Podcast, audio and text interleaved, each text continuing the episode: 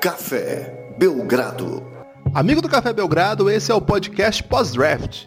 Nessa última quinta-feira, as 30 equipes da NBA participaram do processo de recrutamento. Quer dizer, não foram todas, né? Teve algumas que ficaram quietas, mas estavam lá, estavam atentas. A gente vai falar um pouco sobre isso hoje. Novamente, a equipe completa aí do Café Belgrado para fechar essa cobertura. Bom, longa, é, cansativa às vezes, mas muito prazerosa também, né, Lucas? Seja bem-vindo a mais uma edição. Olá, Guilherme, olá, João, e olá principalmente amigo do Café Belgrado que nos acompanhou durante todos esses dias aí. Foram 11 dias intensos de cobertura aqui no nosso podcast e a gente não podia nos furtar, né? Teríamos que realmente fazer um, um apanhado aí no, no arrematar essa cobertura com o pós-draft. É, torcedor do Phoenix Suns como sou, saí com aquela impressão de que o Phoenix é, encontrou o seu caminho que deve seguir, mas eu tô achando que vamos seguir por linhas tortas, meu amigo. E o João, ficou feliz, João, com, com a sua noite de draft aí do seu time, no modo geral, a noite como um todo? Ah, acho que Olá a todos, né, primeiramente. É, o Lakers tem essas escolhas, tem tido né, essas escolhas mais cults. É, o, o, Wagner não é nem uma escolha tão cult, né, mas a gente tava esperando outra coisa ali. Tinha muita gente torcendo pelo Okobo na hora. Muita gente era eu e mais uns três, eu acho. Mas é, o que importa é que a gente acabou com o não, não vou falar isso agora não, vai. Eu achei legal o draft. Não, não vou começar avacalhando, não. Achei legal, tem um potencial aí. É, não, não, não, vamos fazer sério aqui. E achei legal um potencial grande e mostra bem o que o, o pessoal tá indo atrás, né? Um big man e realmente era uma necessidade grande do time. Lucas, você viu Ô, que João. o João já começou querendo falar do Bonga, né? É, eu ia perguntar pra ele se ele ficou de 0 a 10 qual é o nível de excitação dele com o Bonga no Lakers. Não, meu amigo, eu acho que o Bonga, é, eu acho que a gente, se fizer uma média de últimos podcasts, ele já ultrapassou facilmente Fred Van Vliet como mais citado nesse podcast. Então não quis nem começar nos primeiros cinco minutos disso falando dele. É, não fiquei muito empolgado, não. Vamos ver o menino jogando aí e vamos ver o que é que rola. Ô Lucas, vai fazer esse, essa análise aí do, do, do draft dessa quinta-feira. É, você preparou aí um roteirinho, né? Você é o cara mais organizado desse podcast, você sabe que eu sou mais caótico. Então deixo nas suas mãos aí para tocar esse programa, para a gente fazer essa análise. Eu tenho muito para falar, mas acho que você vai melhor como playmaker. Então, Guilherme é, e amigos do Café Belgrado, nosso sistema será o seguinte hoje. A gente vai comentar com mais afinco as escolhas da loteria, mas obviamente os times que a gente achar, a gente achar que fez também um draft interessante, a gente vai comentar aqui que a gente não vai deixar você sem informação não, que a gente aqui tem muita informação, né, Guilherme? Tem informação, tem análise, tem ousadia, tem alegria. Falar em ousadia e alegria aí, o Neymar hoje, personalidade do dia, não vou comentar sobre ele não, senão vamos iniciar um debate aqui, já que estamos, é uma figura que polariza os gostos aqui do Café Belgrado. Mas e aí, Lucas, vamos começar pelo começo? Phoenix Suns foi mesmo de Aiton aí, né? Não, é, não chegou a ser uma surpresa não, mas você chegou a ficar deprimido? Então, o Phoenix Suns, ele tá fazendo agora a sua coletiva, né? Tá apresentando mais figuras da sua timeline, que é... O Phoenix Suns percebeu que você tancar só é meio deprimente, então eles perceberam que para poder tancar com uma certa liberdade, eles precisavam de um apelido para aquela tancada. Então, como o Philadelphia já tinha usado The Process, né? Trust the Process é o mantra de Philadelphia, o Phoenix Suns tentou incorporar ali uma The Timeline, tentou fazer que pegasse, mas até agora não pegou não. Vamos ver se com muitas vitórias que virão a partir de agora, se vai pegar. O Phoenix Suns saiu com o Eiton, Guilherme, fiquei é, do mesmo jeito que fiquei durante todo esse processo, né? Com o sentimento de que a gente poderia ter feito uma escolha melhor, uma escolha mais produtiva para a franquia, que seria, lógico, o Luca Doncic, na minha opinião, mas ao mesmo tempo achei que não é uma má peça para a gente colocar nessa timeline aí. É um, um cara que tem muitos pontos positivos, que vão agregar muito ao Phoenix Suns. É, ele precisa ainda se desenvolver. Talvez ele seja mesmo o melhor prospect desse draft, né? Talvez ele seja o jogador é, que no futuro traga mais impacto. Não é no momento, ele não é. é. mas já de cara ele já sai como titular, já sai como um bom jogador, já sai como uma peça fundamental na equipe do Phoenix Suns. Que além, além dele trouxe o Michael Bridges. e também o Eli Okobo, que era um, um, grande preferido de todos nós aqui dessa mesa, né, Guilherme? Verdade. É, e lá no final a gente escolheu um cara que. George King, que não vai jogar. Ô, Enfim. Lucas, eu tava vendo que na, na apresentação do time lá na coletiva, eles colocaram várias. As, as quatro camisas, né? Com, todas com o número 18, ainda não definiram qual número cada jogador vai usar. E tava lá, o Kobo, Eiton, é, Bridges e King. E por um momento eu pensei que LeBron tivesse chegado ao Phoenix. Mas não, né? É outra pessoa então. É, é o George, é o Rei George, é um ótimo jogador aí. Quem quiser mandar seus craques por ele, pode mandar que vai dar certo. O Eiton já definiu sim, vai ser o 22 ele, ele não pode jogar com a 13, que a 13 vai muito em breve ser aposentada para ser do Steve Nash para sempre. Então o Eiton optou pela soma que desce 4 também, que vai jogar com 22. Mas o Phoenix Suns, Guilherme, ele não simplesmente foi lá pegando o jogador que era o melhor disponível. Ele teve a preocupação de fazer uma troca, que na opinião do GM do Phoenix Suns, é uma troca que vai mudar a história da franquia, porque ele apostou alto. E aí, é, eu falei para você que tinha uma grande história dessa troca que eu ia trazer aqui no podcast, eu até nem te contei o que é. E olha só, meus amigos, vamos acompanhar essa saga. É, acabei falando do Nash aqui, por acaso, mas começa lá quando o Phoenix Suns trocou o Nash para o Lakers. Olha como essa saga é longa. É, o João sente falta desse momento. o Phoenix Suns recebeu. Eu quero ver onde isso vai chegar. O Phoenix Suns recebeu duas escolhas de primeiro round e uma de segundo round pelo Nash. É, a primeira, veio, primeira escolha de primeiro round veio logo lá na época, foi uma escolha bem atrás, porque o Lakers tinha um bom time. E essa outra escolha ficou com uma proteção muito longa, tanto é que por muito tempo essa escolha foi se protelando, sendo protelada, né?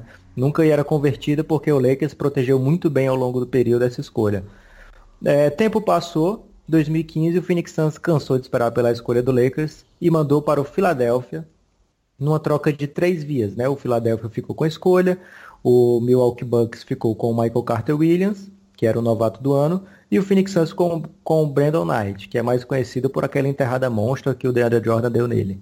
Tempo passou, Guilherme e João. Toda vez que você fala tempo passou, eu lembro daquela música do Jean Giovanni. Mas dessa... No dia é, do seu casamento, verdade, né? Exatamente, o tempo passou e eu sofri calado. É, poucas horas, na verdade, depois do Suns ter adquirido o Brandon Knight por essa escolha, o Phoenix Suns tinha outro armador no elenco, aliás, tinha um monte de armadores no elenco, então ele decidiu trocar o que estava insatisfeito, que era o Goran Dragic, que ele tinha sido eleito para o All-NBA do ano passado, então estava bem valorizado, mandou para o Miami por duas escolhas de primeiro round. Vão fazendo as contas aí, tá? Que essa história não, é impressionante. Eu já, eu já, me perdi. Eu já me perdi há muito tempo, estou esperando o resumo. Não tem, dá para resumir não, Lucas? Não dá, porque ela é uma história brilhante, Guilherme. Então foram duas escolhas do, do Miami que o Phoenix recebeu. É, também com proteções, é, foram sendo proteladas. E aí, em 2018, agora nesse draft, o Suns tinha a escolha número 16. Da onde veio essa escolha número 16? Você pergunta. Eu digo, ora, veio do Miami Heat na troca do Goran Dragic. Então o que, que o Phoenix Suns fez? Pegou a escolha 16 e pegou a escolha de 2021 do Miami. Ofereceu pela escolha 10 do Philadelphia. Aí eu te pergunto, da onde veio essa escolha 10 do Philadelphia? É a escolha do Lakers, meu amigo, que o Phoenix Suns trocou pelo Brandon Knight lá atrás. Então hoje o Phoenix Suns oficializou, hoje não ontem, oficializou a troca Goran Dragic por Brandon Knight, porque tudo que foi pelo Brandon Knight, tudo que foi pelo Brandon Knight voltou agora. E tudo que o Phoenix Suns recebeu pelo Goran Dragic foi para a equipe do Philadelphia. Então hoje, três anos depois, o Phoenix Suns trocou finalmente Goran Dragic e trocou direto por Brandon Knight. O que, que você achou desse grande resumo aí do Phoenix Suns? Resume bem. que as pessoas ainda é. estejam ouvindo. É, eu achei que pela propaganda que você fez ia ter morte, explosão. é. Cara, mas basicamente. Simulação isso, do Neymar. O Phoenix Suns é, abandonou aquele projeto que ele tinha, que era um, um time decente, é, com os três point guards, né? Que era o, o, Brand, o Goran Dragic, e o Eric Bledsoe e o Isaiah Thomas, o Phoenix Suns tinha os três, é, implodiu naquela, naquela deadline e agora pegou de volta os cacos dessa troca.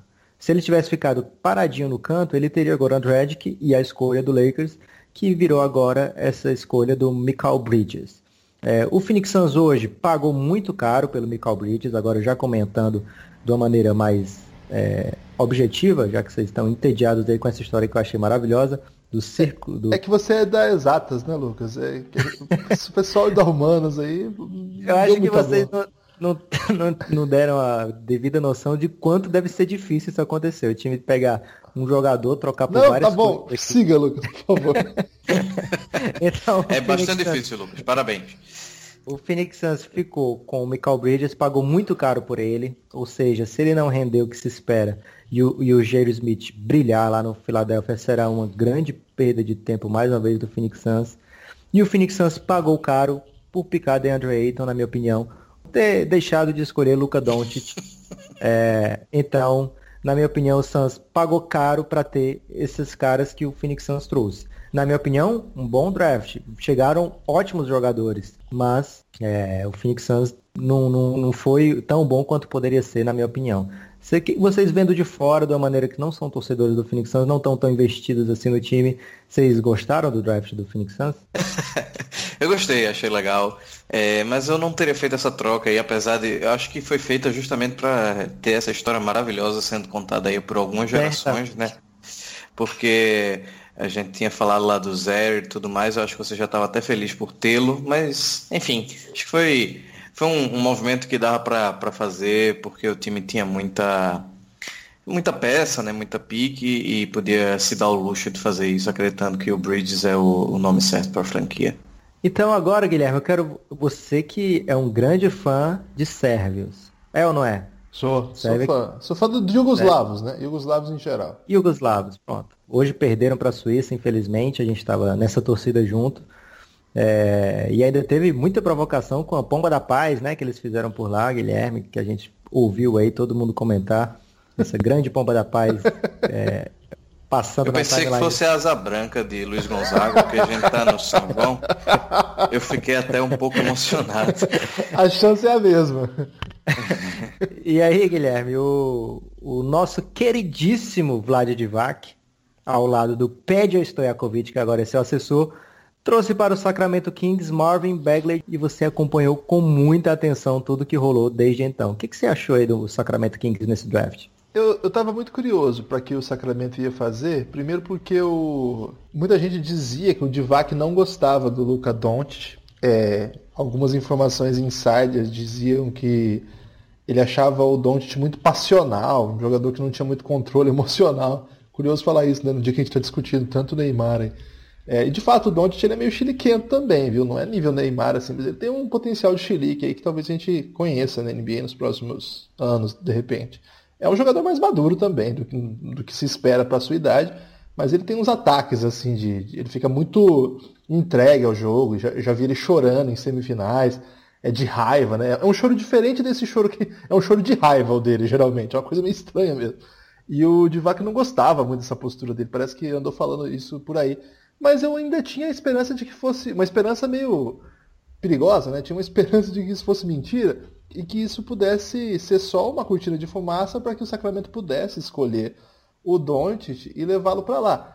É uma esperança perigosa porque não seria bom para o próprio Luca Doncic e para Sacramento, né?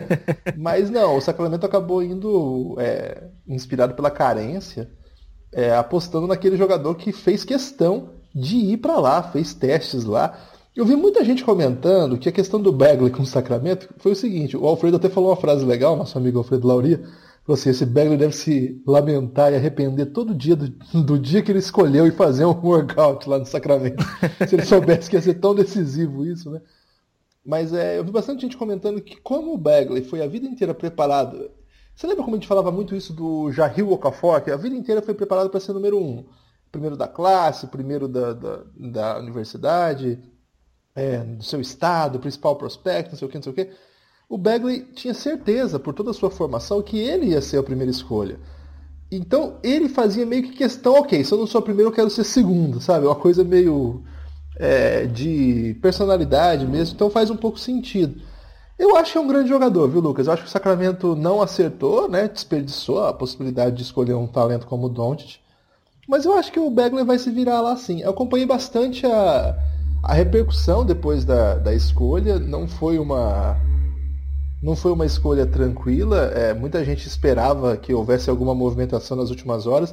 E aí lá pelas quatro da tarde, eu acho, horário de Brasília, três então da tarde, horário da Costa Leste, onde foi o draft, saiu a notícia de que o Sacramento tinha decidido. Imagino que tenha sido por essa, por essa época aí que eles decidiram ir no Bagley. E eles estão muito felizes, sabe?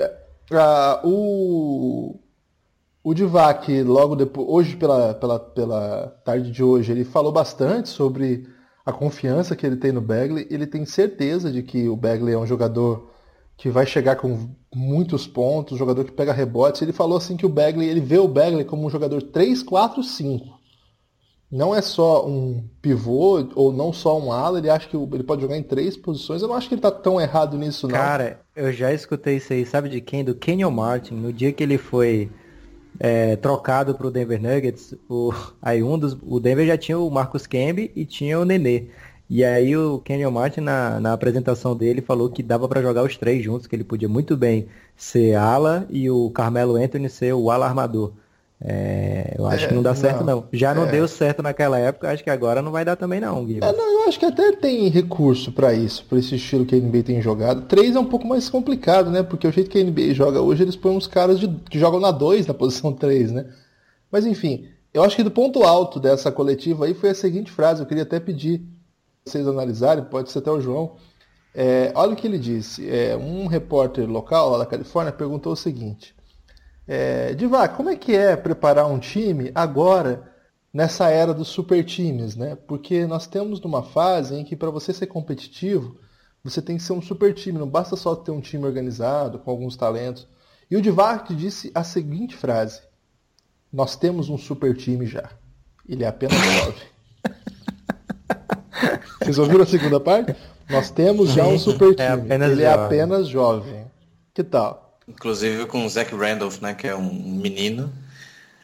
É, meu, o Divat ele é um cara muito inteligente, né? É obviamente que isso é uma resposta que é para não tem uma resposta, né? Ele respondeu para não dar uma resposta, dizer, putz, a gente sabe que é muito difícil concorrer com os super times atualmente e não é com De'Aaron Fox, Willie Cauley-Stein, Buddy Hield e agora com o Bagley que ele vai chegar e concorrer, né? Até porque é o Sacramento e provavelmente se algum desses nomes que eu já citei tiver a chance de acabar saindo de lá para assinar com outra franquia, vai fazer, vai fazê-lo, né?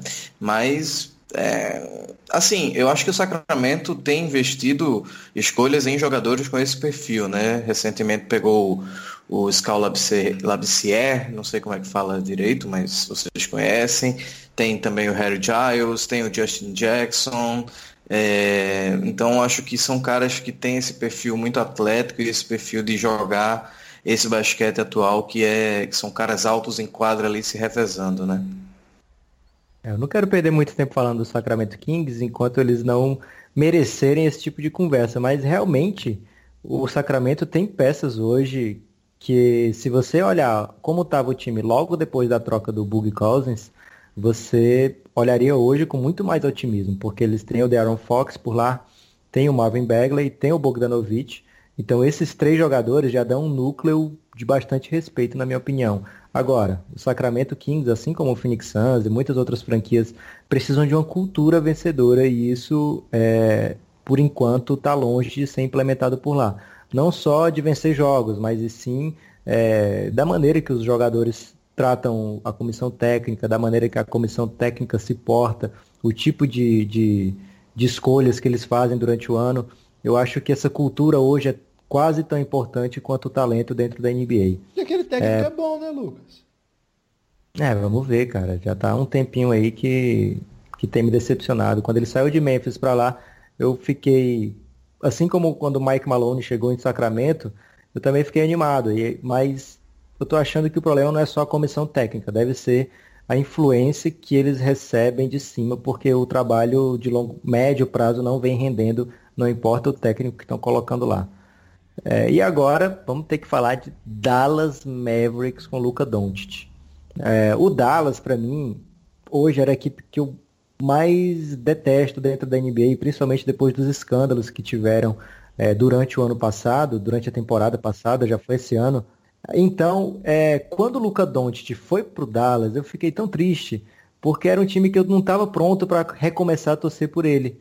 É, mas de repente, Luca Doncic chega no Dallas Mavericks e aí todo pessoal da ala do carisma no Dallas, que é o, o Dirk Nowitzki, Exatamente. o Rick Carlisle, todo mundo que é bacana de lá, o, a próprio Dennis, o próprio Dennis Smith Jr. começa a, acolher o Luca Doncic via Twitter, via hoje já, já deram entrevistas juntos e tal. É, então o Dallas daquele time que tinha tudo para ser o mais odiado para mim, de repente eu começo a rever com bons olhos e olha, vou Vou ter que assistir muito Dallas ano que vem. Vocês estão nessa vibe também? Eu tô preocupado confuso. É, sabe que eu, eu prezo aí pelo, pela terceira idade, é, até porque sou um, um, idoso em potencial. É, e Cara, esses jogos do Dallas são tarde, né? E tem uma hora da temporada que não, o fuso. Não tanto quanto ah, Sacramento. Você não trouxe pro Lakers, meu amigo, não trouxe pro Phoenix Suns aí. é. Um cara que torce pro New York Knicks tá acostumado a isso mesmo. É, mas é vamos falar sobre isso.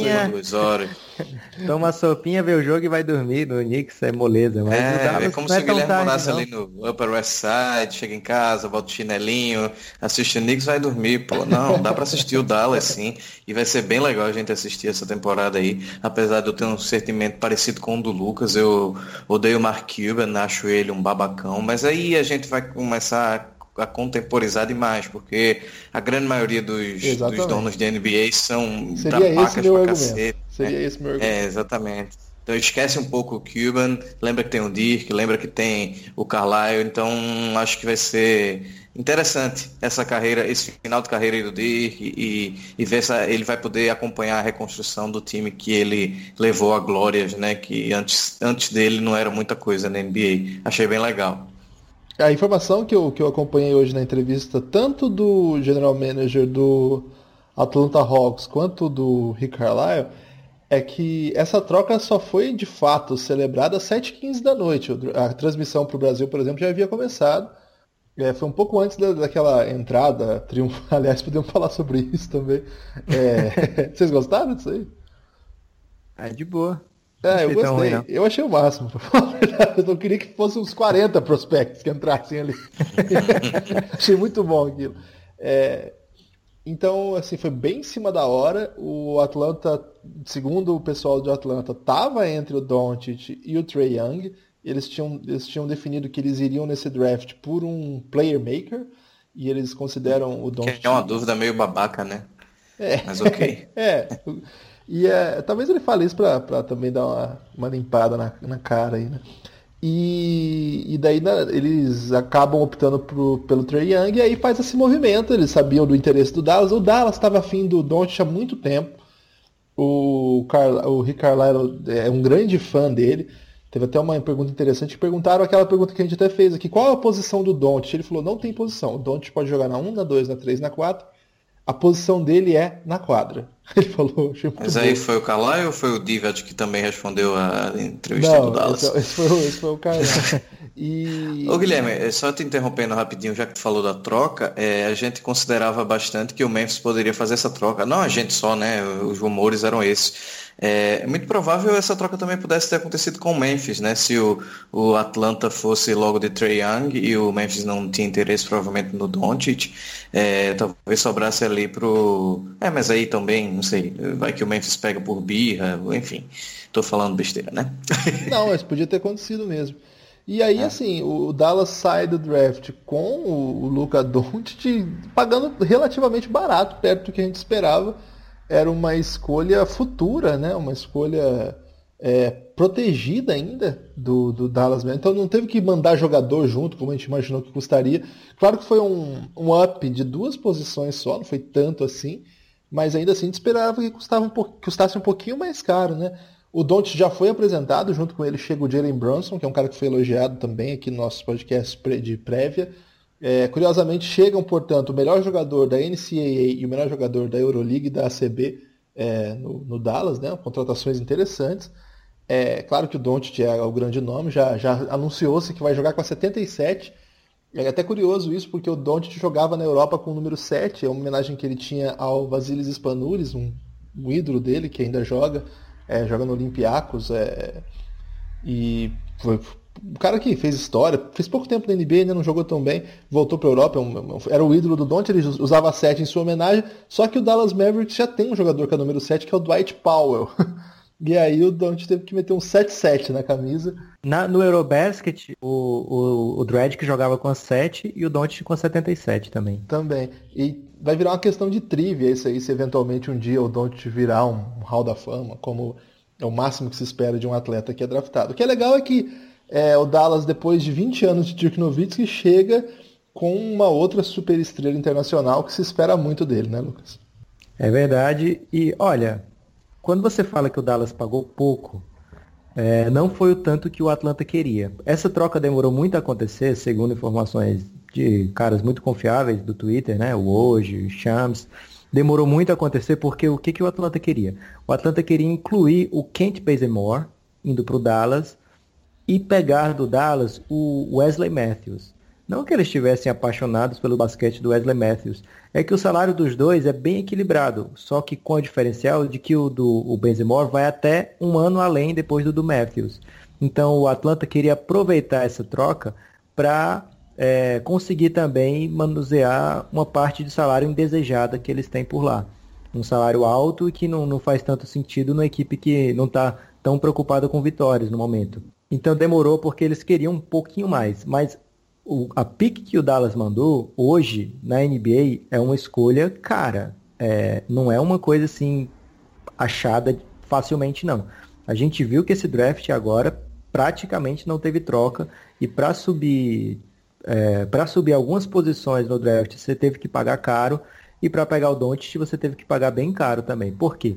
O Dallas mandou a escolha do ano que já começa ano que vem, uma escolha futura, mas já começa a partir do ano que vem. A proteção dela é top 5. Então, é, uma escolha 6, uma escolha 7 já vai para o Atlanta é, a partir do ano que vem. Nem sempre tem jogador muito bom nessa, nessa zona do draft. Mas se o Atlanta realmente queria o Trae Young, é, foi uma troca inteligente, uma troca esperta. É, eu já vou aproveitar para falar do Atlanta aqui. Ele foi muito criticado por essas trocas, por essa troca especificamente. Inclusive aqui nesse podcast eu achei praticamente impossível que o Atlanta fosse trocar a terceira escolha. Por quê? Porque o talento do Doncic hoje, na minha opinião, não tem nenhuma ali depois do que saiu o Eiton, não tinha mais ninguém que fosse é, possível que o Atlanta apostasse do tanto que eles poderiam apostar no Doncic.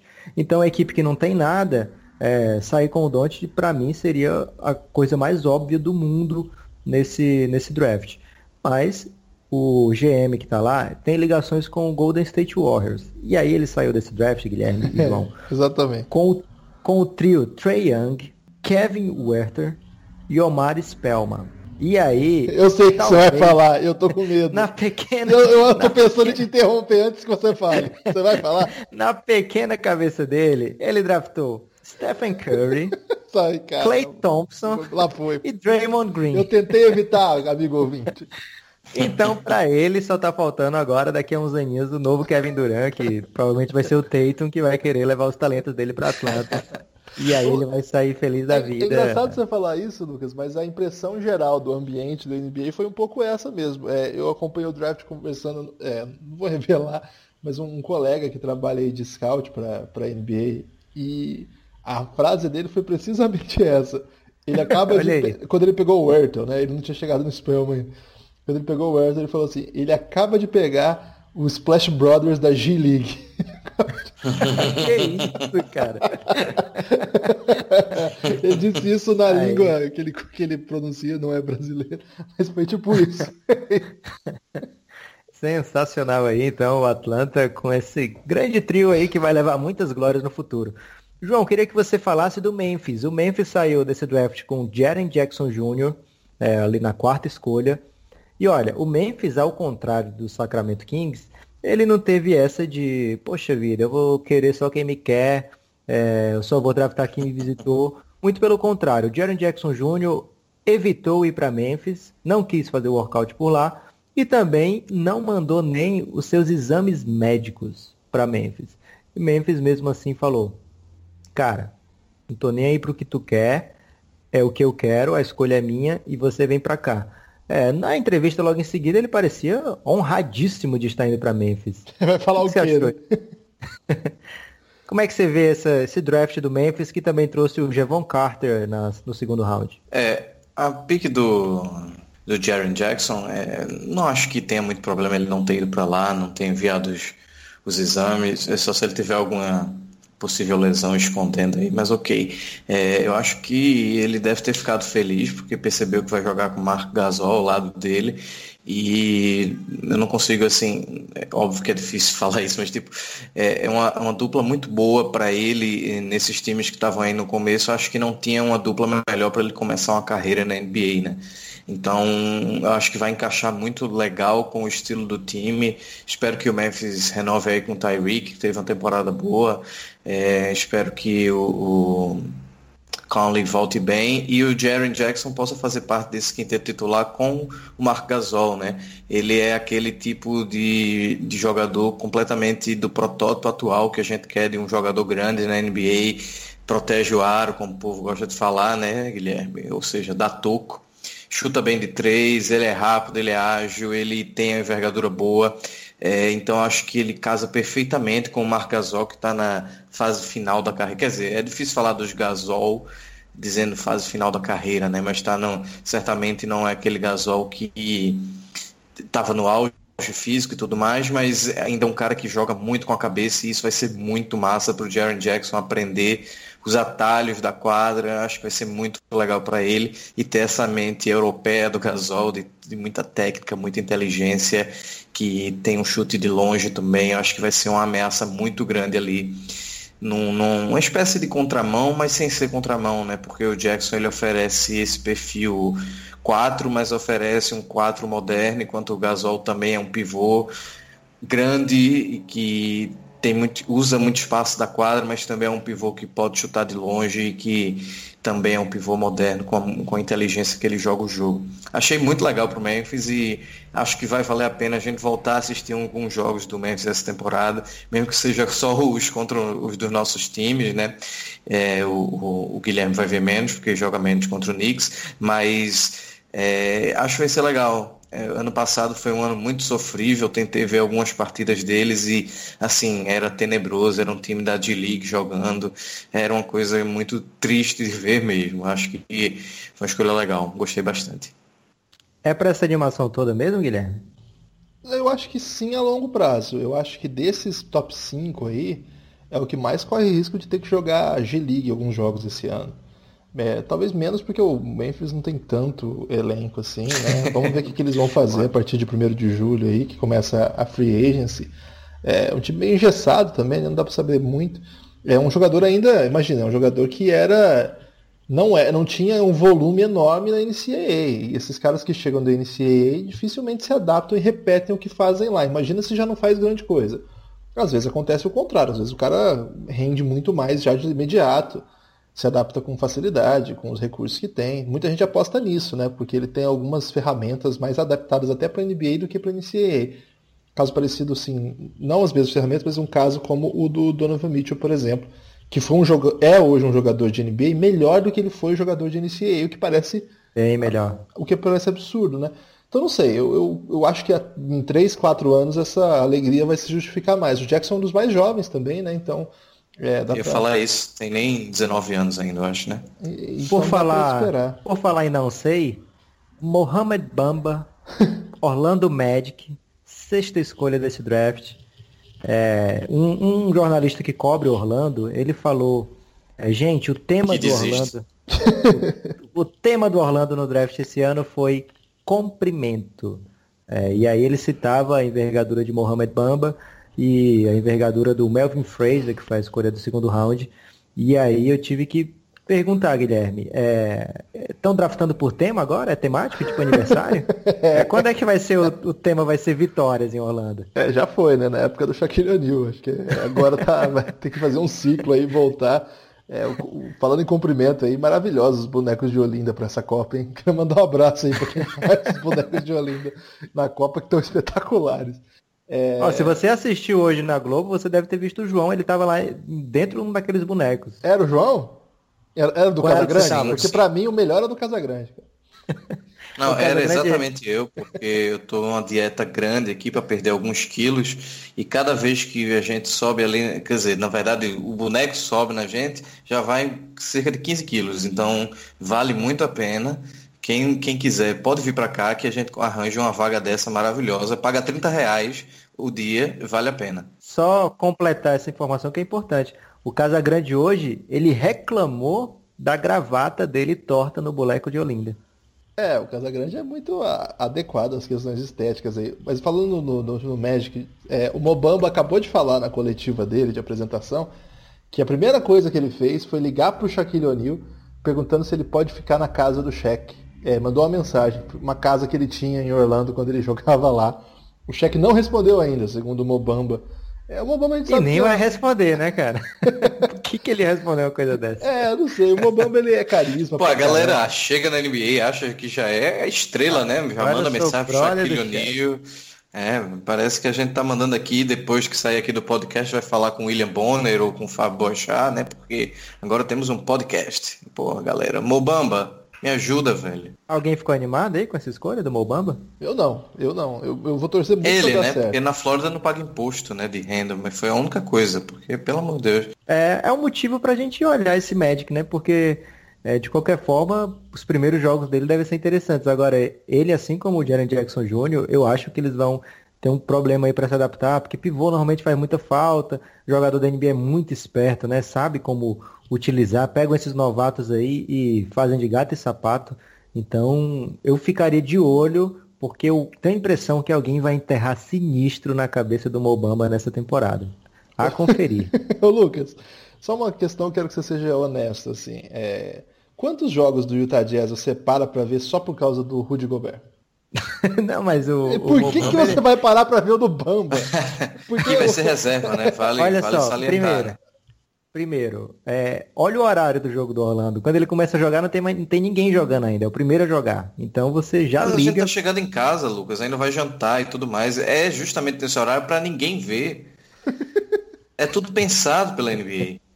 Mas é, por que você não gosta tanto de NBA, João? Você, só, você é acostumado só a ser campeão é, por causa do Lakers lá daquela época do Kobe. E aí você só assistia os títulos, não, não, não curtia. Quem é raiz, assim, que, que só calúnia. perde. Meu Deus do céu. Quem que só calúnia. perde como o Phoenix Suns, aí o cara assiste porque gosta mesmo. Então a gente vê até jogo do Magic. O Guilherme tá de prova porque toda vida que eu falava, olha, o Alfred Payton fez tal coisa, o Guilherme falava, cara, desliga isso aí. Isso não tem sentido você assistir isso aí. Porque às vezes eu chegava, assistia o jogo atrasado, botava no começo e ia acompanhando. e aí é, ele, ele deve estar tá recebendo algum dinheiro para falar isso, não é possível. É o Guilherme ficava muito puto. É, um mas vamos vamos pro Ô, Lucas, mas Bulls. então escala esse Orlando Magic, porque agora eu fiquei curioso. Quem é que entra o, em quadra assim no quarteto inici, no quinteto inicial? É, pra, pra gente São assistir, chega em casa cansado, é o Bobamba, né, pra assistir Orlando Olha, Magic. Eu vou, eu vou, eu vou, não vou escalar não. Só vou dizer qual foi o tweet do Orlando Magic ao terminar a temporada. Eles falaram o seguinte: Parabéns, Shelvin Mack. Você liderou o Orlando Magic com 3.5 assistências por jogo. Acho que esse tweet resume tudo que a gente tem para falar do Orlando Magic. É, o Wendell Carter no Chicago Bulls, que ainda saiu com Chandler Hutchinson na 22ª escolha. Guilherme, seus pensamentos aí sobre Wendell Carter Jr. É um cara que a gente falou bem aqui, né? Eu acho que combina bem do lado do Markkanen ali, com o Portes, dá pra jogar com esses caras. É... O Chandler é aquela escolha que você tem que fazer, né? Tá, tá naquela altura Será, ali. cara? Eu acho. Olha, eles pegaram Chicago, muito. Chicago só pega sênior. Eles pegaram o Doug McDermott, pegaram o Denzel Valentine e agora pegaram o Chandler Hutchinson. Eu não, não consigo confiar nesses sêniors que chegam em Chicago. Sempre eles parecem bobeira. Inclusive, para pegar o Doug McDermott, eles fizeram uma troca que lembra essa troca que o Phoenix Suns fez hoje. É, fez ontem, na verdade. Eles deram a 16 e a 19 pelo, pela escolha 11, que foi o Doug McDermott. E aí o Denver foi lá com a 16, pegou o Gary Harris, e com a 19 pegou o Nurkic. Ah, eu, é, foi, foi, foi um movimento ruim, mas, ô, Lucas, eu acho que não vai mudar a cotação do dólar, não, porque o, não tinha muito melhor atrás disso aí. Você faz uma aposta. Acho que o, o Bulls ele, ele tem um pessoal conservador, né? O pessoal que costuma escolher pelo Bulls, né? Então eles tentaram pegar um cara que eles acham que vai colaborar desde já, né? O, Hutchinson já é mais um jogador mais formado, né? Ele vem de uma universidade menor, mas pontuava muito. Eu não acho que faz diferença, não. Acho que o Chicago Bulls poderia ter saído desse draft muito empolgado, tendo feito algum movimento. Sai meio assim, sabe? Meio, ah, tá bom, passou. Talvez a longo prazo isso resolva, tá? mas acho que o, o, centro da franquia vai ter que ser o que eles já tinham antes. Desse draft vai ser peças que vão ajudar o time eventualmente a ganhar jogos. Só para dar uma divergida aqui dessa sequência, você falou uma coisa que eu achei muito interessante. É, esse draft, ninguém se mexeu, né? A gente estava esperando um draft altamente caótico, com todo mundo é, mexendo os jogadores. A gente estava até na expectativa de ver se o Kawhi era trocado hoje. Era bem difícil isso acontecer, mas podia acontecer. O Campbell Walker, outro que a gente estava de olho, o Dennis Schroeder no Atlanta, o Memphis, perdão, o Wizards falando que queria trocar o, o Marcin Gortat, querendo se livrar do contrato dele. O Atlanta com várias escolhas e também prometendo se livrar do Kent Bazemore. Acabou que nenhum jogador foi trocado, é, o que deixou a free agency ainda mais imprevisível aí para esses próximos dias, porque tem time como Orlando que não faz sentido tanto de bigs que ele tem, tem time como o, o, o Hornets, que está com a folha salarial bem esquisitona para o que eles estão pretendendo fazer. É, o Atlanta Hawks, que pegou o, o Trey Young, já avisou que não quer mais o alemãozinho. O alemãozinho também já avisou que não quer mais o Atlanta. Então a free agency fica bem, bem cheia, enquanto o draft eu acho que falt, é, faltou um pouquinho para ele corresponder às nossas expectativas. Você é, ficou satisfeito, João, com essa falta de trocas mais agudas no draft? Ah, pistolado eu não fiquei, mas esperava ousadia aí realmente, né? Tava esperando o Kawhi no Lakers logo ontem, mas aí a gente vai ter que esperar um pouquinho mais. É...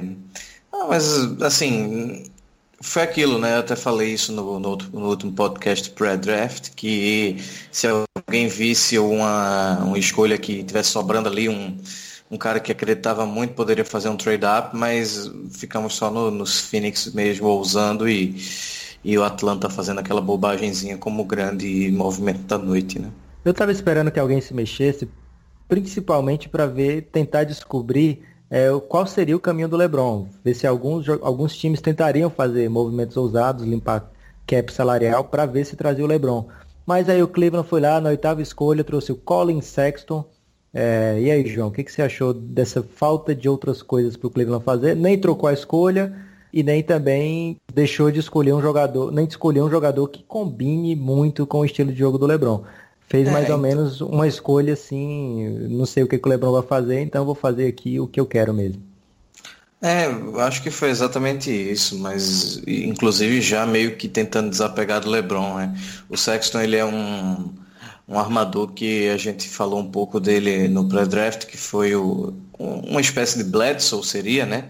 E não é exatamente o, o, tipo de jogador que eu acho que o Cleveland iria atrás se fosse para continuar com o LeBron no ano que vem, né? Então a gente tá falando de um cara aí que precisa da bola, um cara que é, sempre se confiou muito no atleticismo dele para passar dos outros, para vencer as marcações. Então acho que talvez seja um cara para ser o armador do Cleveland sem o LeBron, para jogar ali com o Kevin Love e ver quais são as outras movimentações que o Cavs vai fazer no futuro próximo.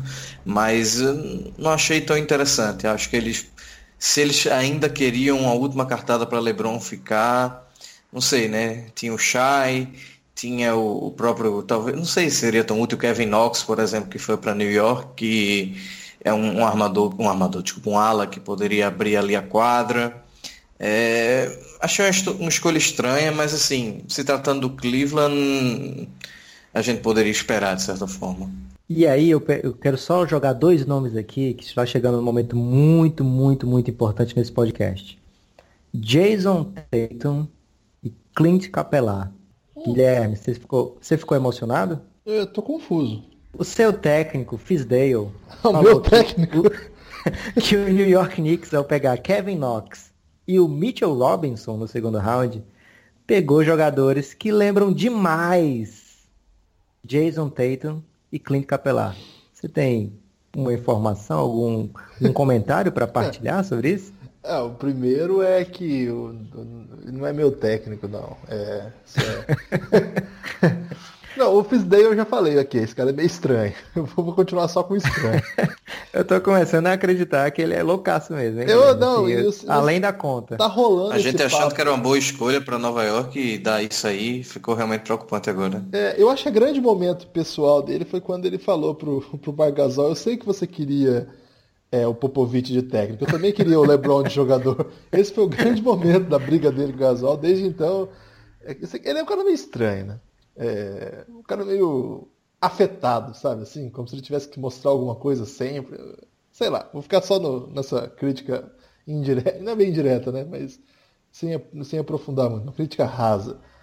É, esse papo aí do Tatum parecido com o Knox tá rolando já, não foi ele que inventou, não é, por conta da mecânica, ele tem um certo fundamento que lembra é, a long, é, longilineidade, não sei se existe esse termo.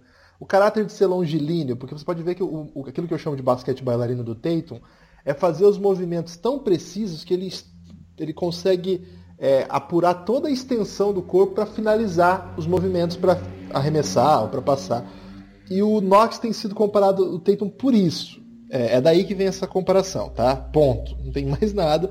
É um jogador diferente, um pouco mais é, incisivo no corte. Claro que hoje o Tatum é, é completo. Né? Ele chega à NBA é, como uma grande potência física, mas no sentido técnico ainda muita coisa para aprimorar. Vamos ver o que vai dar. Eu acho que foi uma ótima aposta. E aí, quem que parece com o Capela? Mitchell Robinson, Capela. É, aí vamos esperar, né? Porque quando o Capela chegou à NBA também ninguém falava nada disso, né? É, Olha aí o Guilherme defendendo com unhas e dentes aí o seu técnico. Gostei, Guilherme. Finalmente é, aí você. O problema do Knicks é que ele vai continuar no tanque, né? O Porzingis a gente não sabe quando volta e o elenco que tem lá. Aliás, é, foi, um momento bem triste do Knicks na coletiva do do Fisdale de apresentação, alguns jogadores foram lá dar uma força, né?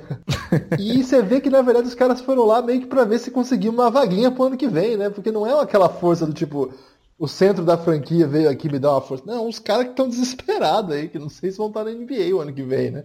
Quem brilhou aí no Knicks nesse final de temporada foi Michael Beasley, Trey, é, Burke, Trey Burke, é, então, é, Exatamente, é um Esquisito. time... E foi engraçado, teve um momento que o, o Fisdale interrompe o que ele tá falando, olha para os jogadores e fala assim, caras, eu tô muito é, emocionado que vocês estão aqui. Aí ele para, respira, olha pro Mudier e fala assim, Mudier, nós vamos para dentro deles, cara. Uma coisa assim. Uma coisa assim, tipo, eu vou pegar, nós vamos lá, não sei o que. Então, o torcedor do Knicks ele não, precisa se empolgar, não. Vamos, vamos, vamos ver o que, que o, o Knox pode fazer, né? Acho que é isso. Só. Não tem muito para falar, não. É, João, você falou aí do Kawhi no Lakers e é, o LeBron parece cada vez mais perto do Lakers, mas o Kawhi agora você ganhou um concorrente, porque o Philadelphia, que tinha a décima escolha, ele já ele trocou naquela saga belíssima que eu contei aqui no começo do podcast. É, ficou com o Jerry Smith, mas ficou com essa escolha 2021 desprotegida do Miami. E aí o, o GM barra técnico Brett Brown já começou a valorizar essa escolha. Falou, olha, 2021 é o ano que os jogadores de high school vão poder entrar na NBA direto, hein? Ainda nem saiu essa decisão, mas ele já está vendendo essa escolha que eles pegaram. achando que ele está se achando um pouco Danny Ainge, né? Ele, ele pegou, adquiriu um grande asset aí, um grande ativo para colocar no eventual troca pelo Kawhi. Não dá para negar que essa escolha aí agora é bem, bem, bem valiosa. E o Philadelphia, é, ele falou também na coletiva, ele falou o seguinte, a gente está agora star hunting, estamos caçando estrelas. É, então, o João é, comenta esse draft do Philadelphia e também comenta esse fato deles estarem na concorrência por Kawhi Leonard. Hum, eu gostei muito do Zé Smith, gostei porque eles ganharam a, essa escolha extra, realmente foi um movimento que eu achei sensacional, essa pegadinha que fizeram com o Suns, saber que queria outro jogador, foi lá, pegou e depois trocou e ainda saiu com o Zé. O, Agora o Zaire, a né? maldade, né? a maldade com a mãe do cara foi demais, né? O Michael Bridges, ele é filho de uma vice-presidente de recursos humanos do Filadélfia. O Michael Bridges joga em Vila, Nova, né, que é na Filadélfia. E aí, quando o Philadelphia escolheu, foi uma festa tremenda na cidade, porque é um ídolo lá já. É, e muito mais ainda na Green Room, né? Que a mãe dele foi dar entrevista junto. Não acredito que meu filho vai se juntar à família do Philadelphia. Que momento mais feliz da minha né, vida. Ficou gritando Go Sixers! E aí, de repente, 15 Aliás, minutos depois. É, é lá no, no, meu Twitter a galera que, pô, não tá respeitando a mãe de ninguém. Rivalizou com a mãe do Don't, viu? O pessoal se empolgou. É um Twitter bem materno esse seu, hein, Guilherme? Tô, não tô muito à vontade com isso, não. Então, achei terrivelmente triste essa parte aí. Mas fora isso, grande troca do Philadelphia, hein? Grande, grande troca do Philadelphia, mas é, acho que essa é, a questão aí do, do Kawhi não tem muita água para passar debaixo da ponte, como gostam de falar nossos cronistas esportivos. É muito cedo para dizer para onde ele vai, especialmente por causa de uma troca que é do Miami, que ok, é um time que não é essa beleza toda, mas a gente também não sabe se vai ser essa ruindade nesse leste terrível. Então, não sei se isso é o grande diferencial para ele no momento. Quando a gente conversou, Lucas, sobre as eventuais propostas, realmente o, o Philadelphia poderia enviar um Markel Fultz, um Dario Saric, colocar uma a pique do ano que vem, por exemplo, até mesmo o Zero Smith, que acabou de pegar, é, é um pacote interessante, independente da pique que, que veio na troca. Né? Então, acho que é um, um, um time que está na concorrência, sim, mas também vai ter uma certa influência aí do que o Kawhi quer, no fim das contas, né? porque se ele não quiser renovar com o time que ele for, enfim, quer ir para o Lakers ou quer ir para o, sei lá, para o Cavs e fizer essas exigências, fica complicado para alguém pagar algo muito caro nele, né? E aí, Guilherme, é, a gente chega agora no Los Angeles Clippers, que tem uma das direções assim mais confusas dos últimos anos, com o Doc Rivers passando muitos anos aí como GM técnico, dando tempo de jogo e salários muito acima do que o filho dele estava merecendo. É, e aí chega o Jerry West, que é um cara que todo mundo dentro da NBA admira, e faz um draft assim que deixou o pessoal meio confuso. Saiu do draft com o Shai e o Jeremy Robinson, é, tinham duas escolhas seguidas ali, então eles ainda pagaram duas escolhas futuras de segundo round para subir apenas uma posição para ficar com o Shai, enquanto o Charlotte ficou com o Miles Bridges. E passaram duas vezes a chance, na nossa opinião, não foi uma chance, não era uma chance tão boa assim, mas que muitos americanos queriam, de ficar com o, Michael Porter Jr. O que, que você achou do Jerry West tomando as rédeas do Los Angeles Clippers nesse draft? Ah, Lucas, vai depender do que vão se tornar esses caras que eles pegaram aí, né? O... Essa, essa paixão deles aí pelo, pelo Shai, é, eu acho que se justifica a partir do potencial que o garoto tem e da necessidade que eles precisam da posição, né? Desde que o desde que o Chris Paul foi para Houston, o time, foi ano passado isso, é, não, não conseguiu. O Teodosic para mim é um gênio e tudo mais, mas é, já chega a NBA em outro momento da sua carreira e precisa de um time um pouco melhor para funcionar. Quando ele jogou foi bem, mas também é um atleta que teve que lidar com lesões, né? E Muitas lesões. Não teve ainda um, um super armador assim para dizer essa posição é minha, né? E talvez o Shai seja esse cara, né? Ele tem, ele, ele cresceu muito. Ele era um cara que não estava nem cotado para ser escolha alta, assim, só que lá daquele time do Calipari foi ele que pegou o time pelas mãos, em dado momento da temporada, ele que chegou a decidir, o time cheio de problema, não se encaixa.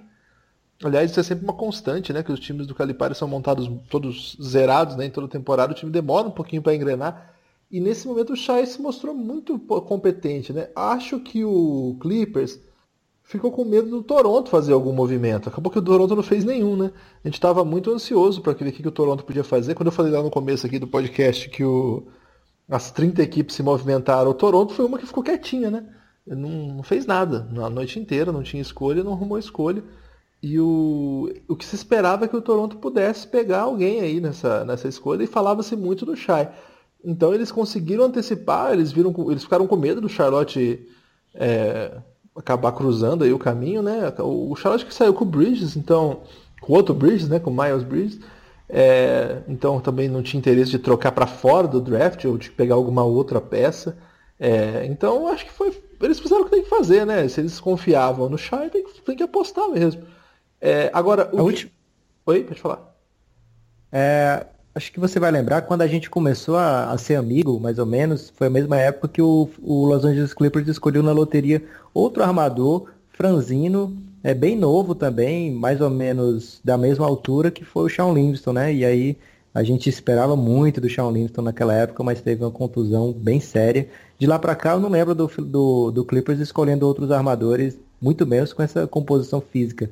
É, eu fico animado aí com o Shai no, no Los Angeles. É, eu tenho medo que ele tenha um alto potencial, assim, de Elfrid Paytonização. Né? Esse é sempre um, um medo que, que, é bom ficar atento. O pessoal compara ele com uma espécie de Shawn Livingston pós-lesão, entendeu? Porque o Shawn Livingston pré-lesão é tipo o Penny Hardaway, né? Não é bem isso, é mais um Shawn Livingston pós... esse, esse chute muito alto, sabe? Esse chute do Livingston é a coisa mais linda que tem, né, cara? Que é imarcável, né? Ele tem um rodopio, assim. O Shire tem alguns movimentos assim que, que lembram mesmo esse, essa versão do Warriors do, do Shawn Livingston. Eu acho que é uma boa comparação, sim. Pode, pode, pode ser que seja um cara interessante. Imagina o Shawn Livingston jovem, né, com toda uma carreira pela frente, sem problema de lesão, podendo ser muito explosivo e tudo mais. Ah, eu vou, vou torcer para que dê certo. O Clippers merece, né? É uma franquia que, que teve bons momentos nos últimos anos e está tentando reconstruir sem ficar horrível, que eu acho sempre proveitoso. Do Jerome Robinson, eu acho que é um tipo de jogador assim. Até me perguntaram sobre ele durante o, durante o, o draft. E eu falei o seguinte, cara, se você tem o Austin Rivers na rotação, você precisa de ala armador. Precisa. Então, tem um cara ali que vai jogar e provavelmente vai tirar minuto do, do Austin Rivers, sempre vai ser positivo. Será, cara? Espero que sim. Ele, ele não tem pai ali na escolhendo quem joga. É, é isso. Agora, e eu posso falar Charlotte... só sobre o Philadelphia, uma coisinha rápida? Claro. A notícia de hoje, Lucas, João, é que o Markel Fultz não vai jogar a Summer League porque vai continuar treinando o arremesso. E surgiu uma nova teoria sobre o chute dele, que na verdade ele está com uma lesão. De repente até o João conhece melhor essa, essa terminologia aí, é, que eles chamam de whips, ou whips, não sei como fala que é muito comum no beisebol, que é parecido com o que a gente chama de lesão por esforço repetitivo. E especula-se que ele perdeu a memória muscular do jump.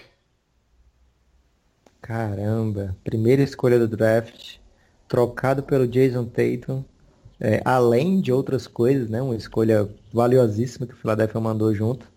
E o cara perdeu a memória muscular do arremesso. Pesado. Complicado, hein? Pesadíssimo, mas confia no processo, Guilherme, que vai dar tudo certo aí. O Philadelphia está acostumado a ter jogadores que passam anos no estaleiro e depois voltam e brilham aí. Não, não vamos nos preocupar demais com isso também não, que daqui a pouco tudo vai encaixar por lá. Principalmente quando o Kawhi chegar. É...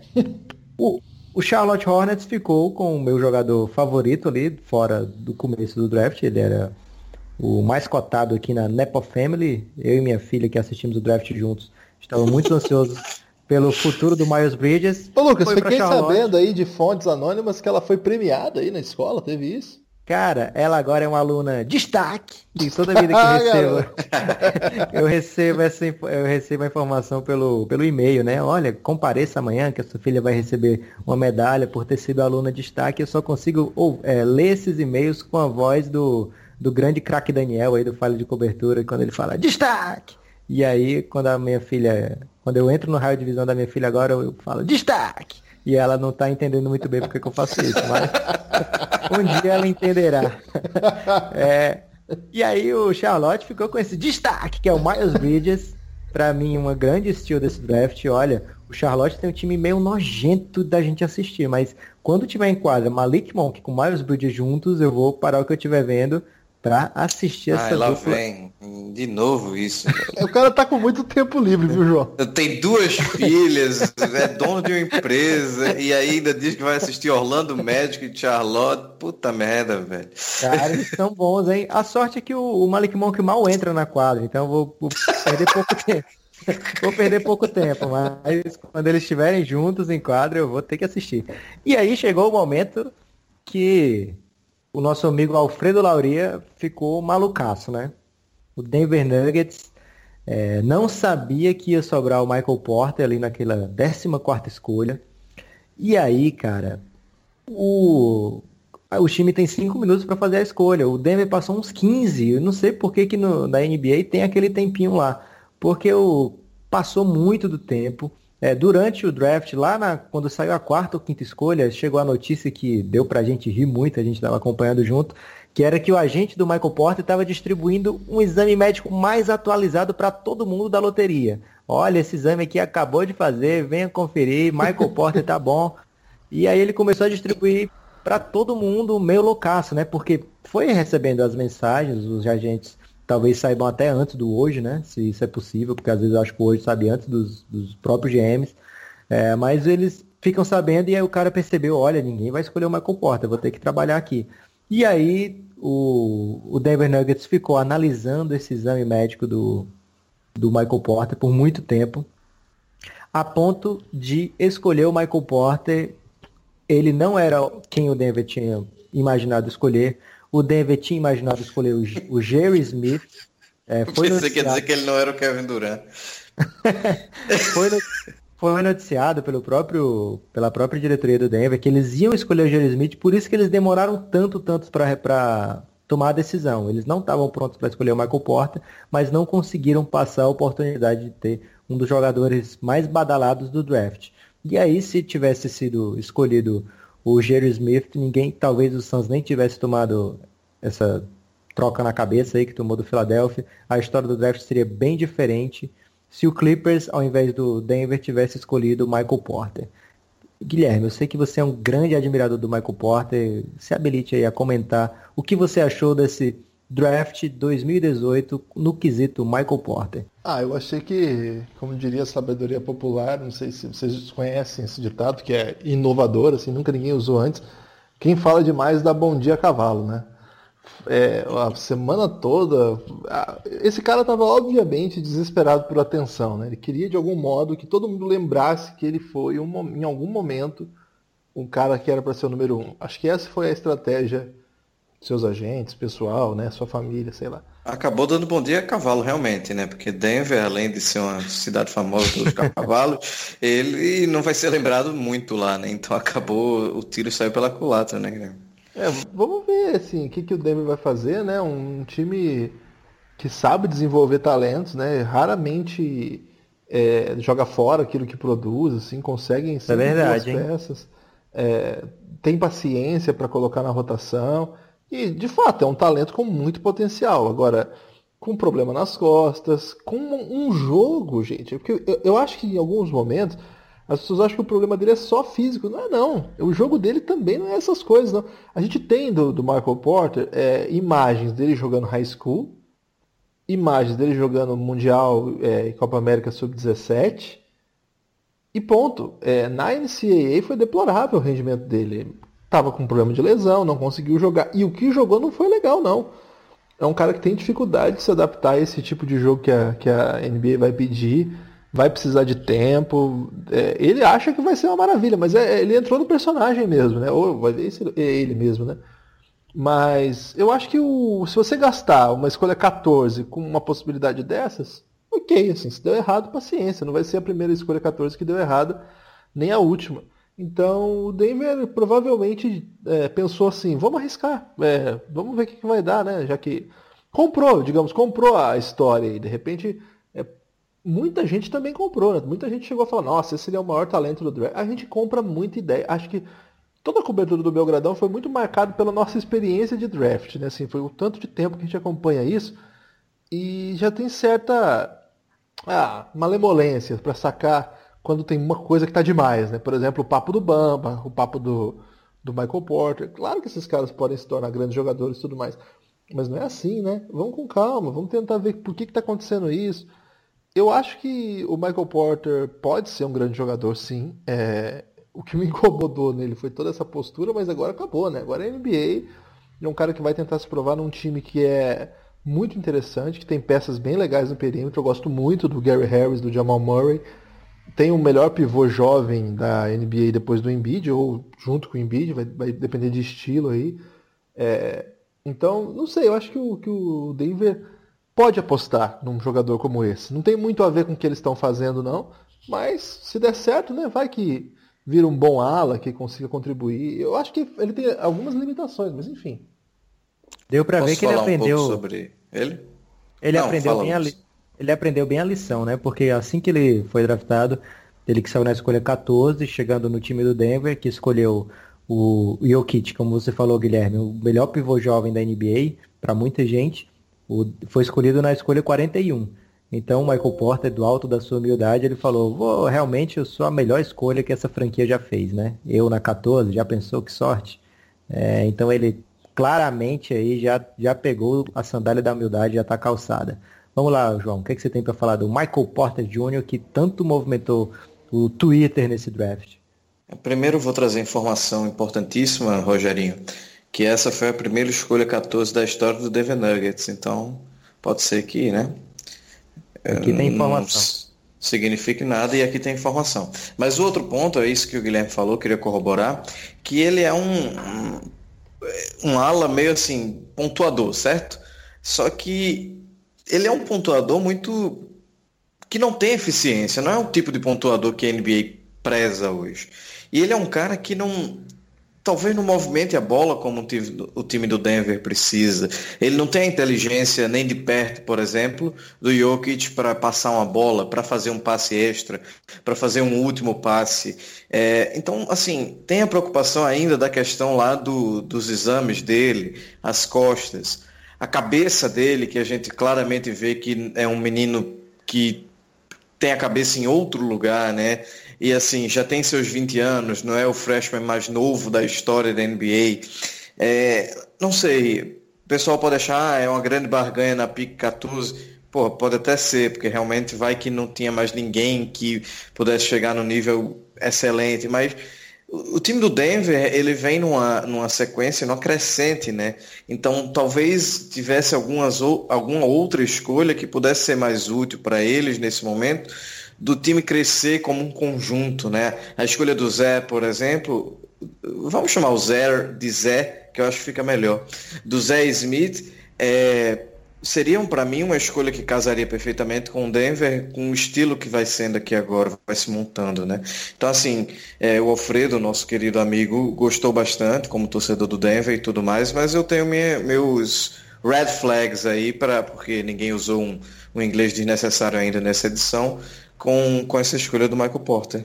Eu, eu, só para ser justo com o Michael Porter, em dado momento, quando ele tá, começou a ser cotado é, no, no, Twitter, aí, pelo, pelo galera que cobre e tal, como potencial top 3, top 4, e o Doncic passando por ele, para mim aquilo era uma, um, um disparate. Disparate. Assim. É, pensamos a mesma palavra, hein, Lucas? É uma sintonia admirável. E eu lembro que eu usei o seguinte argumento: alguém aqui pode estar convicto de que Michael Porter vai ter uma carreira melhor que do Rudy Gay? Eu acho que não. Você gastaria uma escolha antes do Doncic para pegar um Rudy Gay? Eu diria que eu não. Agora, eu gastaria a, a escolha 14 para pegar alguém que um dia eventualmente pode ter uma carreira tipo do Rudy Gay. E foi muito louco que na época o pessoal achou um absurdo eu dizer isso. Mas eu falei, gente, o Rudy Gay teve várias temporadas de 20 pontos por jogo. O Rudy Gay não é um jogador qualquer. Se você está garantindo que o Porter vai ser isso, já é muito. Se o, se o Porter pode ter esse perfil pontuador de ala, que tem essa, esse impacto físico, se ele tem um potencial de ser, eu, eu topo dar 14 nisso. Não, não vejo problema, não. Guilherme, eu fiquei tantalizado por essa sua análise. Eu apontei um laser nessa sua análise. Eu estou mirando fixado, trancado, fechado, determinado, focado nessa sua análise. Eu estou sem plano de deixar passar essa sua análise. É improvável que eu resista a essa sua análise. É, se você está achando estranho isso que eu falei, é, porque é estranho realmente. que porque, que é isso, Lucas? Mas isso foi o que o hoje usou para, digamos, enganar malandramente a sua chefe ESPN. O hoje ele não era ele não era permitido que ele gritasse, gente, o Phoenix Suns vai escolher o DeAndre Ayton. Ele não podia twittar isso. O Boston vai escolher o Robert Williams. Ele não podia twittar isso. Então o que, que ele fez? Ele falou: o Boston Celtics está tantalizado pelo Robert Williams na escolha 26. o Portland Trail Blazers está com o laser apontado no Anthony Simmons na escolha 25. O Utah Jazz está sem planos de deixar passar o Grayson Allen na Segundo ele, essa foi a melhor, né? Ele deu uma entrevista hoje dizendo assim que ele só estava tentando seguir as regras e que se ele tivesse que escolher uma, ele iria nessa aí do Jazz que ele usou uma dupla negativa. Mas para mim, ele pode ter a sua favorita, é lógico, né? Ele que fez esse trabalho maravilhoso. Para mim, a melhor foi: é improvável que o Lakers resista a Mo Wagner. Muito bom isso, né, cara?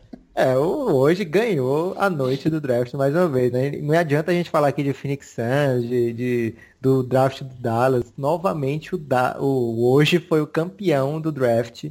E apesar do Shams tentar trazer as informações também, é, também de certa forma negando o que tinha sido pedido pela NBA, mas o hoje foi quem conseguiu fazer de uma maneira mais cativante. Sensacional. É. E ele deixou o segundo round pro Chambs, né? Foi, um, foi meio que. Ele, acho que ele guardou o celular, deixou pra lá. Mas o segundo round foi. É bem caótico, né? Assim, vai propaganda direto, você não sabe bem o que tá acontecendo, e de repente o Phoenix Suns pegou o Okobo, e depois disso muita coisa aconteceu. É, o, e ninguém viu, na verdade. Muita coisa aconteceu e ninguém viu. É, última chance de vocês trazerem os destaques de vocês Destaque. que não foram falados até agora. Destaque, João! Caramba, posso fazer um destaque puxando a sardinha pro lado do meu time? Pode falar do Bonga aí, vai. Não, não, não é do Bonga não. Eu queria falar duas informações que são importantíssimas. Destaques. É, uma delas é Anton Jameson, ele mesmo, jogou no Cleveland, jogou no Lakers. Isso, voltou para o Lakers. Ele tá é agora um dos olheiros da equipe de olheiros do Lakers. Estava lá ontem na sala de escolhas do, do, do, Lakers. E vamos ver aí se ele toma também essa carreira de, de mais administrativa pós, pós carreira de jogador, né? Seria e a outra informação atual, hein? É, ele é meio alternativo, né? Mas achei legal essa informação. E a outra coisa é que o Bill Bertka, que é um olheiro do Lakers, ele ontem, a gente está em 2018, ele começou a trabalhar no Lakers em 1968, né? Então, ontem, simbolicamente, são 50 anos de draft aí trabalhando na NBA. E ele foi o primeiro cara ano passado que notou o Caio Kuzma, né? Então, só para trazer essa informação irrelevante, aparentemente, mas eu acho muito legal, porque a gente tem uma mania hoje em dia de falar de números, né, de sabermetrics, né, que o povo gosta de falar e, enfim, valorizar muito o que tem sido feito pelos jovens e para os jovens, mas a gente tem aí um cara de 90 anos que achou um dos melhores steals do último draft com o, aquele basquete raiz, né? E o, o, Bill, o Bill Betka, ele é de Akron, né? Então é a mesma terra do LeBron James aí revelando talentos de forma diferente pro, Curry, pro né? basquete. Né? Isso. Curry e LeBron nasceram no mesmo hospital e agora eu tô é, ofendido que o João falou que a minha história era chata. Essa, esse destaque do João, francamente, hein? É, Guilherme, o que, que você tem de destaque Pô, aí pra tá salvar os nossos um destaques? cara de 90 anos, rapaz, vamos valorizar é, aí. Não, eu é, ele não, gosta, ele não gosta de idoso. É, Você é, é covarde, rapaz. Ah, meu destaque é o Brooklyn Nets, né? Se eu, se eu tô, tô pendendo aí a torcer muito pro Brooklyn Nets esse ano, mas... Ah, não, não, pera aí. Se meu destaque for ruim, a gente vai terminar com o destaque do Brooklyn Nets? Não, não, não. A franquia alvinegra aí de Nova York, que é, tá sendo liderada aí pelo Sean Marks. Quem não lembra do Sean Marks, um pivô que fez quase nada na NBA, jogava no, no San Antonio, San Antonio Spurs. Teve uma carreira bem bacana na, na seleção de, da Nova Zelândia e agora é GM lá. E é um cara considerado por todo mundo da NBA muito inteligente, está tentando reconstruir aí o time. Saiu nesse draft com dois, dois caras internacionais, digamos assim, né? Um ex-yugoslavo, um bósnio, né? Que é o Zanamusa, que a gente falou bastante dele aqui. E outro, um outro letão, não tão sedutor como o Porzingis, mas o Kuruks, o Rodion Kurux, aquele é, que foi escondido lá pelo Barcelona, mas conseguiu aí aparecer no, no, draft. São dois caras que é possível que já venham. É, o Musa é fanático por NBA, quer vir imediatamente. O Kurux também tem intenção de sair lá do Barcelona. O Barcelona está uma bagunça. Quem acompanha o basquete europeu sabe. O Barcelona está numa draga danada, um problema institucional mesmo. Não consegue se organizar já há algum tempo. Não tá nem na final. Ele jogava no time B do Barcelona, né, Guilherme? Isso, roda, rodava, né? O Barcelona roda muito os seus mais jovens, assim, mas ele fez, o Barcelona fez questão de não dar muito espaço para os seus jovens. O Barcelona tá uma, uma confusão, fez uma campanha muito ruim na Euroliga, caiu na semifinal da, da Liga CB, mas poderia ter caído até antes. É, foi uma, uma temporada bem lamentável. Então não, não duvido que os dois vão. E como é um time que precisa de talentos, né, cara? Porque é, é bem difícil tudo que eles fizeram para conseguir montar aquele super time inicial. É, aí eles fizeram um movimento, pegaram o Dwight Howard e já dispensaram, né? Querem apostar nos seus jovens lá, tem, tem dois pivôs jovens que eles estão apostando bastante. É, tem um núcleo interessante ali de alas que pode até ajudar. Eu não gosto muito do, do, do Russell, que é, em tese, o cara que mais tem valor ali. Agora, adiciona mais dois alas europeus, né, muito altos, com bom potencial. Eu queria destacar isso aí como destaque. Vou completar o seu destaque, Guilherme. O Musa e o Crooks, realmente o Sean Marks quer que os dois venham para a NBA nessa temporada. O Musa tem um buyout de um milhão de dólares e o Crooks de 4 milhões de dólares, mas são negociáveis, né? Os times da NBA podem é, contribuir com 500 mil dólares pra, pelo buyout. O resto tem que sair do bolso do jogador. É, o que é sempre o, uma pegadinha, né, Lucas? É.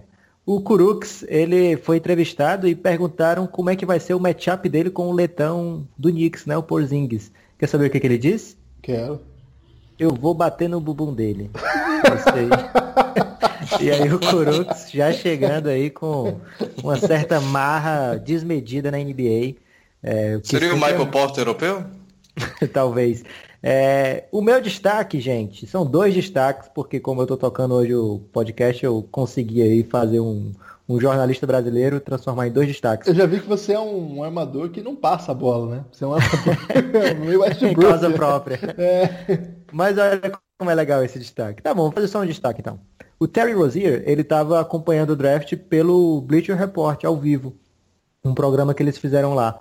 E aí é, deram uma lista para ele na hora que estava che chegando perto da escolha do Boston.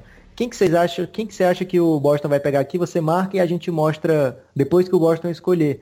E aí ele falou, não, não vou fazer isso não. Vou ligar aqui pro Danny Ainge. Aí ele fez um FaceTime na hora com o Danny Ainge. É, tava faltando duas escolhas pro, pro, pro Boston escolher. Ele fez um FaceTime com o Danny Ainge, o Danny Ainge atendeu assim meio assustado, talvez. Será que ele pensa que tá trocado? Porque esses dias aí, né, são intensos. Aí ele ainda falou assim, eu não sei se eu vou atender não, que pode ser que ele esteja ocupado. Aí realmente ele deveria estar ocupado, né? Noite do draft.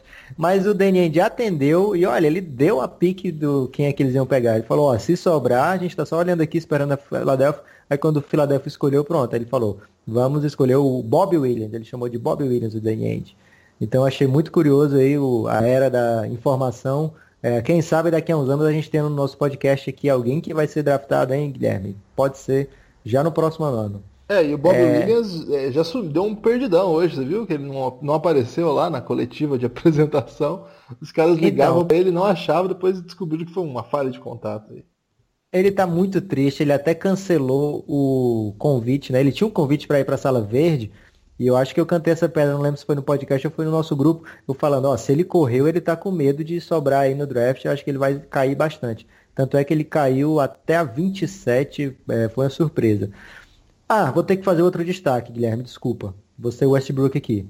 É, o hoje, tweetando, a gente pensa que não causa impacto tão grande, porque ele só twitta depois que o time já sabe, né, quem é.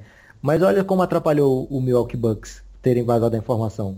O Atlanta ia mandar para o Bucks a 19 pela escolha 17, ia dar por ele ainda duas escolhas de segundo round. Sendo que vazou que a escolha do, do Milwaukee Bucks era o DiVincenzo.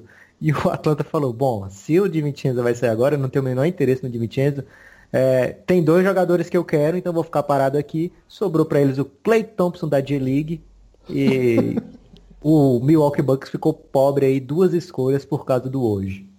É, então, é, esse é um dos motivos, Guilherme, que eu não dou, não fico anunciando antes quem são as escolhas também. Eu acho isso errado. Eu gosto do, daquela emoção na transmissão. Lucas, deixa eu que... complementar o seu destaque do Robert Williams, que eu acho que é muito válido falar que ele é um cara que acredita que a Terra é plana, tá? Sério? É, uhum. é verdade. Devia, Então vai cair muito bem aí no Boston Celtics. É, vai conversar muito com o Kyrie. É, a dupla de terraplanistas. É, vai ser maravilhoso aí esses papos que eles vão ter. Talvez eles lancem até um podcast aí falando sobre essa terra plana tão maravilhosa. É, alguém quer fazer algum destaque final ou posso encerrar o podcast? Não, queria mandar um abraço para todo mundo que, que apareceu ontem na cobertura aí da, da madrugada aí do, do draft. Muita mensagem. Para isso que a gente está aqui, né, Lucas? João? Também deixar um abraço para todo mundo. Não tenho metade da metade da metade da fama do Guilherme, então minhas análises do draft não repercutem em absolutamente nada, mas foi interessante acompanhar o draft com todo mundo e é, já cria uma ansiedade né, na gente para ver a temporada da a próxima temporada rolando, né? Já tem aí umas notícias de Summer League, Don't não joga, a gente já fica meio triste, mas vamos um dia de cada vez. É isso, pessoal. Muito obrigado. Vocês que nos acompanharam aí nessa cobertura insana do draft. É, quero dizer a vocês que infelizmente vamos passar um tempinho aí sem gravar o podcast, que já tá dando problema é... na voz da gente. Não, é, mas. Guilherme é um, Guilherme é um professor, ele precisa da voz para trabalhar, gente. Então, é, vamos passar alguns dias aí dando descanso para vocês, meus clientes que estão escutando. É, não se preocupem não que agora eu vou cuidar da contabilidade de vocês. É, deixei um tempo de lado. É, João certamente tá o pessoal do trabalho dele lá que muitas vezes atrapalha essa gravação. É bom que esteja ligando na maior cara de pau no meio do podcast. É, então, fica esse abraço aí para todo mundo que fez ser possível que tivéssemos essa cobertura insana do draft, mas quando começar a free agency, não se preocupe, que a gente vai estar de volta, meus amigos. Forte abraço e até a próxima. Até a próxima.